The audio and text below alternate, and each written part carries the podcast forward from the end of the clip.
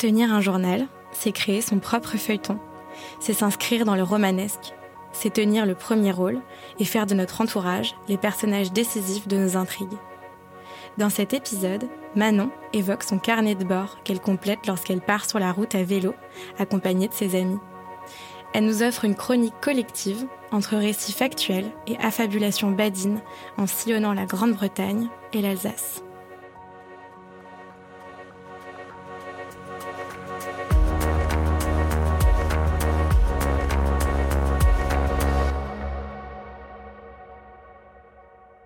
Alors, il s'agit d'un carnet de voyage à vélo que j'ai fait donc euh, j'ai fait ces voyages deux fois euh, dans deux pays différents. Donc euh, bah à quoi il ressemble c'est un carnet bleu avec écrit Institut français. Le logo est assez petit et il y a plein de mots cinéma, architecture, idées, des mots très inspirants. et donc je l'ai ouvert dans un premier temps dans le bon sens pour écrire des choses à propos du boulot que j'ai retiré ensuite. Et puis pour mon carnet de voyage, je l'ai retourné et euh, j'ai commencé à écrire dedans. Euh, en commençant par ce voyage en Angleterre, du coup. Et euh, bah, du coup, le titre du premier carnet de voyage s'appelle Vélo Brexit.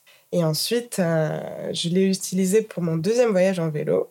Et le titre, c'est Pédaler dans la choucroute. Puisque c'est un, voyage que j'ai fait en route des vins en Alsace.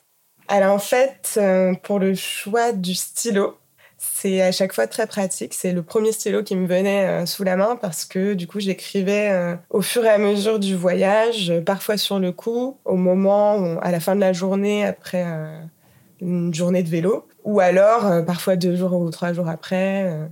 et ça m'est même arrivé d'écrire à la fin carrément du voyage. Donc c'est des couleurs d'encre différentes et des écritures aussi différentes parce que parfois j'écrivais en étant un peu pressée parce qu'il fallait repartir et que je voulais pas euh, oublier mes idées.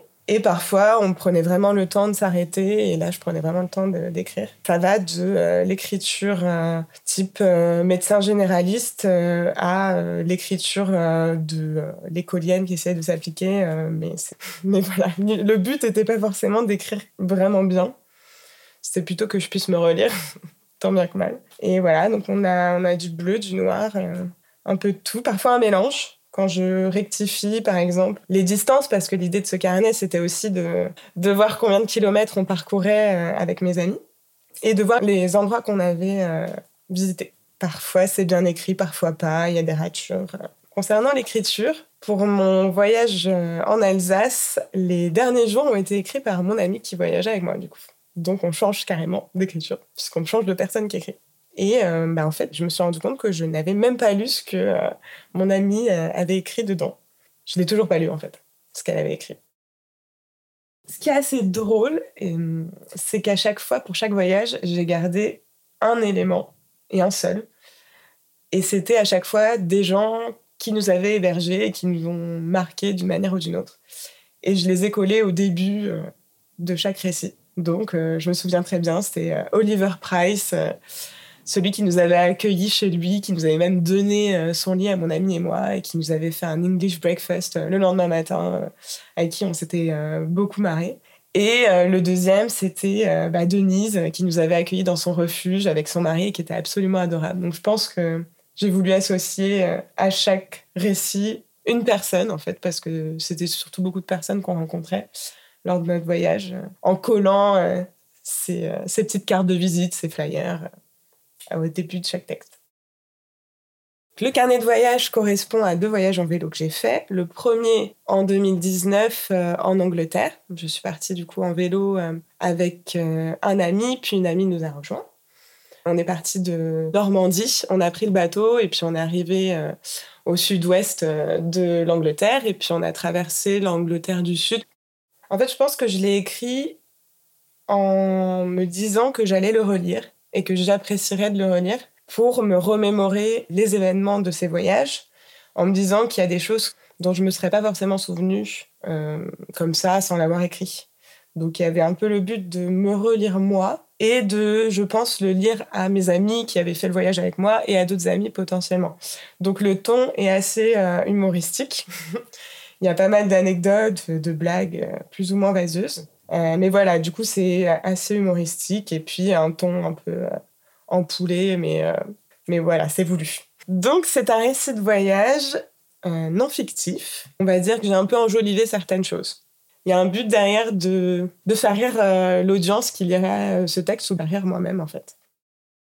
Il y a des moments où je me posais, je prenais le temps de réfléchir à ce qui s'était passé et dans la journée et dans les journées précédentes, parce que parfois, euh, j'écrivais pas tous les jours. Donc ça m'arrivait d'écrire euh, l'équivalent de deux, trois journées euh, en une fois. Et ben, ça dépendait du temps que j'avais devant moi. Ça pouvait arriver que j'écrive euh, avec hâte. D'autres fois, je prenais vraiment le temps de justement essayer de trouver des formules qui fassent rire. Et, et parfois, simplement, c'était hyper factuel, en fait. Et même en me relisant, je me dis, le style change vraiment d'un jour à l'autre. Il y a parfois des envolées lyriques et puis parfois euh, des euh, voilà Barnstable jour 3 euh, tant de kilomètres. Donc je pense que parfois je le voyais un petit peu comme une obligation et d'autres fois comme un plaisir vraiment. Mais en tout cas, je me disais toujours quand j'écrivais que j'allais prendre plaisir à lire ensuite. Troisième jour, mardi 25 juillet 2022, Colmar, 40 km. Émoustillés par le petit-déj alléchant de Martine, chez qui nous avions passé la nuit en chambre d'hôte, nous nous décomposons face au beurre sans sel et au jus d'orange industriel de Claire. Pas démonté pour un sou, nous visons une échappée vers le château de Haut-Königsbourg. Notre fanfaronnade s'est vite heurtée à notre flemmardise et nous nous dirigeons vers le plus beau village de France à la place, Bergheim. Une montée un peu rude vers le centre aura raison de la chaîne de mon ami. Faute de l'aide des Alsaciens, nous pourrons compter sur celle du bon Wilfried suréquipé, Dankeschön et Bisbald, notre ami allemand. Direction le plus beau village du monde, Kaisersberg. Nous enfourchons nos canassons plus déterminés que jamais à en découdre avec cette foire au vin de Colmar. Nous intégrons la colloque des hippies de Jean-Philippe et Juju et partons boire quelques pintes de bière locale à Colmar. Cinquième jour, mercredi 27 juillet. Münster, Annenbrummen, 45 km. Tremble l'orgueilleuse montagne vosgienne. Nous allons franchir tes cols et tes crêtes. Après une heure de montée à 10%, nous flanchissons et descendons de nos fidèles destriers sur un morceau de route. Les Vosges 1, Manon et son ami 0. Nous empruntons la départementale afin d'atteindre le col de Schlutz et son Manneken-Piste qui remplira nos petites gourdes. Après une agréable conversation téléphonique avec Raymond, nous reportons de plus belle. C'était sans compter sur cette superbe auberge, le Paquis, qui nous força à nous arrêter pour un énième crément et une superbe vue sur le ballon. C'est reparti direction le Warm Shower de Raymond. Mais avant cela, une pause s'impose dans le refuge de Honnenbrummen. Parti pour une bière, nous ne pouvons résister à l'accueil si chaleureux et au sourire si tendre de Gisèle, responsable du refuge avec son mari Laurent. Et alors que nous nous torturons l'esprit pour escriver le warm shower de Raymond, le voici surgissant derrière nous. Celui-ci nous suggère de passer la nuit au refuge et d'aller dîner à la ferme auberge d'en face. Nous acceptons avec plaisir. Nous terminons donc la journée avec de merveilleuses patates coiffées au Munster et un sublime coucher de soleil sur la vallée de Munster. Quand je relis le texte, je trouve ça vraiment très drôle parce que ça me fait repenser au moment que j'ai vécu et je pense que quand j'écrivais ces carnets, je sélectionnais effectivement les moments les plus drôles. Et ça m'émeut un peu parce que je me dis que ça me renvoie à ces souvenirs euh, de voyage. Je repense à ces moments partagés avec mes amis. En fait, je pense que c'est assez ambigu parce que d'un côté, j'ai écrit le texte en me disant que j'allais pouvoir potentiellement être lu. Mais d'un autre, euh, je trouve ça assez, assez gênant de le lire à d'autres gens quand même. Parce que bah, c'est mon écriture, c'est ma manière d'écrire. Et bah, c'est un peu intime quand même. Et même si j'essaie d'être drôle, il y a un peu le, sentiment de est-ce que je vais être assez drôle pour faire rire mes, amis finalement? Et ouais, je pense qu'il y a un côté, je trouve ça drôle, mais je trouve ça gênant aussi. Oui, il y a, il y a le but clairement de faire rire, de faire rire l'auditeur. Ce qui est un peu étrange parce que à la base, je pensais le garder pour moi ce carnet. Et finalement, petit à petit, je pense que c'est en l'écrivant que je me suis dit que ce serait plus marrant de le faire lire à d'autres personnes, je pense. Et je me suis mise à être un peu moins factuelle et plus euh, à avoir ce ton un peu humoristique. Alors, ces textes, ça m'est arrivé d'en lire des passages Euh, je me souviens que j'avais lu des passages du premier voyage lors de mon deuxième voyage à mes amis. Et ça m'est arrivé de le lire euh, une fois quand je suis retombée dessus pendant mon déménagement à, des amis. Mais sinon, ça ne m'est pas arrivé de le relire avec les protagonistes, justement. C'est assez marrant. Bah, c'est vrai qu'en réfléchissant à ce rapport que j'ai à mon carnet de voyage, en relisant le carnet là, pour cet exercice, je me suis dit que ce serait quand même super marrant de le relire avec mes amis. Alors j'aimerais pas que ce soit euh, trop cérémonial euh, de faire ça, euh, relecture de carnet de voyage, parce que j'aurais beaucoup trop de pression. Mais par contre, ça me ferait beaucoup rire de bah le prendre la première prochaine fois que je vois un de mes amis avec qui j'ai fait le voyage, et puis de, relire ensemble le passage et, de se remémorer ces, ces, souvenirs quand même assez uniques et épiques. ça me ferait beaucoup rire.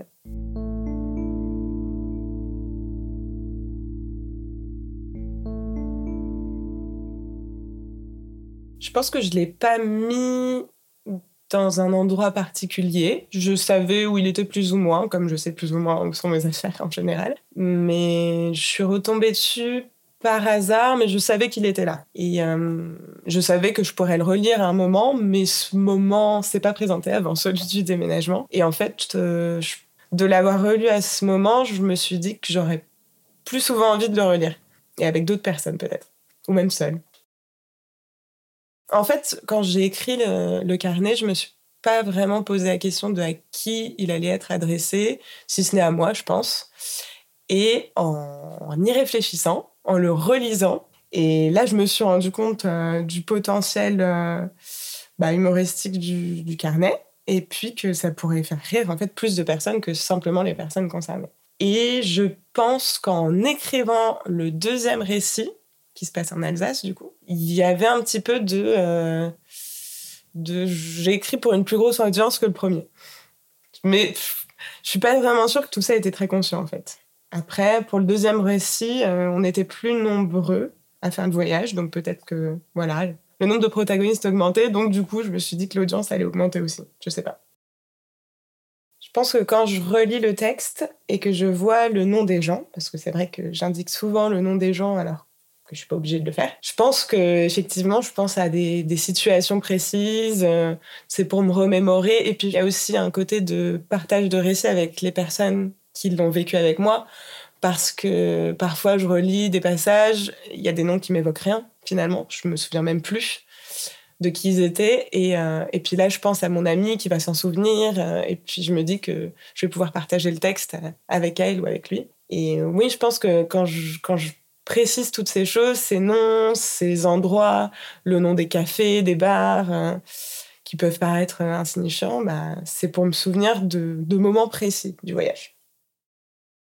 En fait, je pense que le fait de l'avoir écrit la première fois, ça m'a donné envie de réécrire, de reproduire euh, l'exercice pour mes autres voyages. C'est assez bizarre, mais je garde euh, cet exercice seulement pour ce type de voyage, le voyage à vélo. Et pour moi, c'est ça correspond pas à d'autres types de voyages parce que euh, parce que le voyage à vélo c'est assez particulier. Tu prends ton vélo, tu sais pas où tu vas t'arrêter euh, ni quand, c'est pas chronométré. Il y a un peu euh, la beauté de l'instant où tu peux profiter ou à la fois justement te dépêcher parce qu'il faut absolument que tu arrives à cette destination avant que la nuit tombe. Donc je trouve que c'est ça s'adapte bien à ce type de voyage, ce carnet de voyage, cet exercice. Alors c'est assez marrant parce que ce carnet, je lui donnais pas une valeur euh, sacrée euh, ou quoi que ce soit. D'ailleurs, c'est un carnet dans lequel, euh, pendant les voyages à vélo, on a, on a joué au petit bac, on a noté les résultats de nos parties de tarot. C'est vraiment un carnet qui a vécu, quoi. Et c'était pas un truc sacré.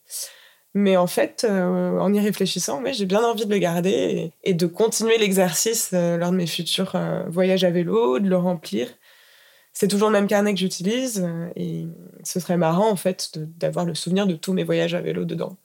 Mais j'ai pas envie de sacraliser euh, l'objet en fait. Ça reste un objet pratique à embarquer avec moi dans ma sacoche à vélo, mais, mais c'est pas un truc. Il est tout corné, il euh, peut y avoir des ratures, c'est pas grave quoi.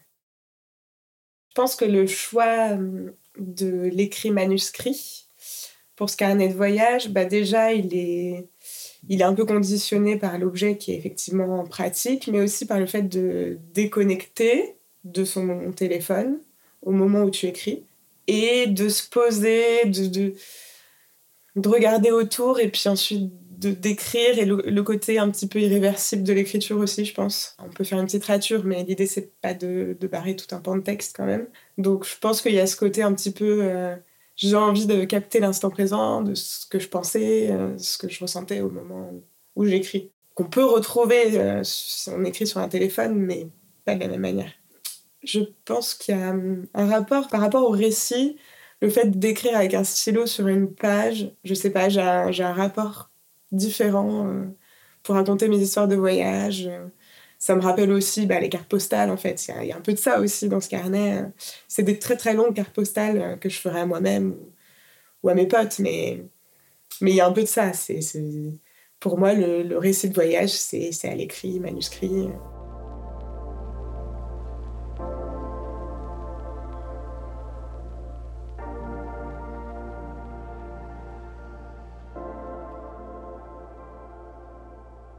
Pour moi, vestige, c'est euh, quelque chose qui va être le témoin d'un temps passé, euh, d'une période passée. Donc oui, euh, c'est une forme de vestige parce que c'est le vestige de mes récits de voyage. C'est le vestige de tous ces moments que j'ai vécu à vélo, donc j'allais pas forcément me souvenir. Il y a, oui, il y a un caractère de vestige dans ce sens-là. depuis la dernière écriture, qui date donc de l'été dernier, de mon dernier voyage en Alsace. J'ai développé, je pense, euh, un attrait pour euh, justement l'écriture euh, de voyage, mais toujours dans ce contexte-là. Et j'ai effectivement un prochain voyage à vélo qui est prévu, cette fois-ci dans le Vaucluse, en septembre prochain. Et j'emmènerai bien sûr ce petit carnet avec moi. Il y a certains protagonistes qui seront encore de la partie. Et je pense que ce sera marrant justement de, lire certains passages aux gens qui seront avec moi pendant ce, pendant ce périple. Et je pense, avec le, tout le recul que j'ai pris euh, sur ce carnet, euh, avec cet exercice d'en parler, je pense que mon écriture va peut-être euh, évoluer, je sais pas trop. On verra. J'essaierai de pas trop y réfléchir parce que c'est censé être un carnet de voyage qui prend les instants sur le moment et pas être un truc trop réfléchi. Mais en tout cas, euh, ça me donne envie de continuer euh, à écrire dedans, de, de le remplir, de noirtir, ce petit carnet, comme j'avalerais les kilomètres à vélo. Hum, je pense que j'ai envie de faire un peu plus attention euh, à l'orthographe, à la manière dont j'écris pour pouvoir me relire plus facilement, au choix des mots peut-être. mais le style, je pense, restera, restera plus ou moins le même. j'ai envie de conserver ce style-là et euh, le fait d'écrire euh, à chaque fois, c'est un peu toujours le même procédé, c'est d'écrire la ville de départ, la ville d'arrivée, le nombre de kilomètres. Pour moi, c'est important parce que ça me permet de, de retracer le trajet. Euh, mais après, dans le style, ça ne changera pas, je pense. Je ferai peut-être juste voilà, plus attention aux petites fautes d'orthographe. peut-être parce que je me dis que quelqu'un pourrait le relire derrière, en fait quelqu'un euh, qui pourrait le relire tout seul sans que je le relise moi. Et du coup, j'aurais un petit peu, euh, un petit peu honte si cette personne voyait euh, certaines fautes. Alors, si j'avais moi de l'été dernier ou de l'été 2019 pour mon premier récit, je pense que je lui dirais de, de, continuer à écrire de cette manière, mais de faire un petit peu attention à son écriture quand même, au fautes d'orthographe. Je lui dirais de ne pas manquer les petits détails. Euh, je me suis rendu compte entre les deux récits que dans le deuxième, je donnais plus de détails. Et je trouve ça vachement important parce que ça me permet vraiment de me remémorer les, souvenirs. Parce que c'est ça aussi la beauté de ce texte, c'est qu'il vit en même temps que le voyage. Je suis Colline Ohaillon et vous venez d'écouter Vestige. Le mixage son a été réalisé par Tiernan Pirouet et le thème musical composé par Adrien Cutillas.